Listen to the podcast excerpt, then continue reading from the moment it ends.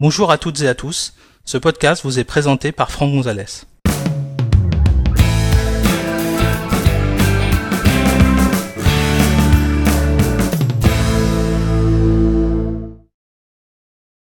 Dans cet épisode, nous allons découvrir comment utiliser la fonction continuité iPhone sur votre ordinateur Apple. Pour suivre cet épisode, vous devez disposer d'un Mac sous macOS Mojave minimum, d'un appareil iOS avec iOS 12 minimum et d'un compte iCloud configuré sur les deux appareils. Les appareils doivent être également connectés sur le même réseau Wi-Fi et Bluetooth doit être activé. Sachez que cet épisode a été réalisé sur un iMac Intel Core i5 à 2,9 GHz, fonctionnant sous macOS Mojave version 10.14.3, ainsi qu'un iPad R2 équipé de iOS 12.1.4. Alors, une des euh, nouvelles fonctionnalités très intéressantes euh, que j'utilise assez régulièrement euh, sur mon Mac hein, et mon téléphone, mon iPhone, c'est la fonction continuité photo qui est apparue avec iOS 12 et macOS Mojave.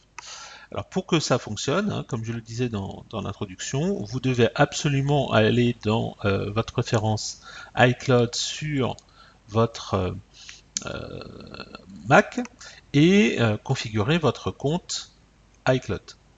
Vous devez également être connecté à un réseau Wi-Fi et Bluetooth doit également être activé, ce qui est le cas ici. J'ai Bluetooth activé, je suis connecté à un réseau Wi-Fi.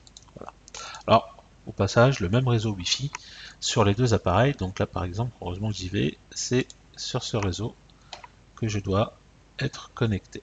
Voilà.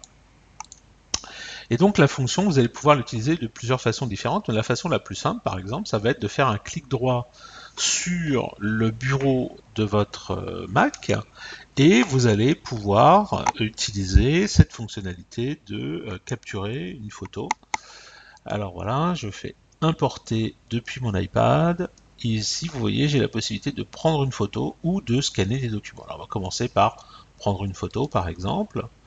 Là, ce qui se passe, c'est que mon iPad vient de s'allumer tout seul et euh, la partie photo également euh, est euh, activée. Donc, je vais prendre une photo. Voilà, je prends n'importe quoi, peu importe. Et je vais toucher valider. Et vous voyez, automatiquement, la photo est apparue sur le bureau. Alors pareil, pour euh, scanner un document par exemple, hein, je vais prendre une feuille, voilà. Je vais importer depuis l'iPad et je vais dire scanner les documents. de nouveau, j'ai euh, mon iPad qui s'allume, la partie scanner qui euh, s'active, je vais prendre la photo, j'ai la possibilité de retoucher, recadrer en fait la photo, et je vais cliquer, enfin toucher le bouton conserver le scan qui est en bas à droite. Et je vais enregistrer.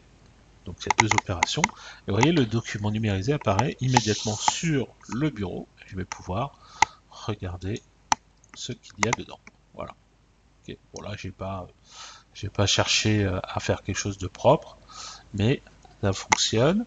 Alors l'autre possibilité, c'est de le faire directement depuis des applications. Par exemple, si je prends TextEdit, je peux faire un clic droit ici, et je peux faire prendre une photo ou scanner un document. Là, pareil, de nouveau, une photo, je valide, et la photo, vous voyez, hop, automatiquement, elle apparaît dans le document. Pareil pour le texte. Alors c'est pas un, un OCR, hein, donc je vais pas pouvoir retoucher euh, le texte, etc. Mais euh, j'aurai une photo qui sera importée directement dans euh, mon document.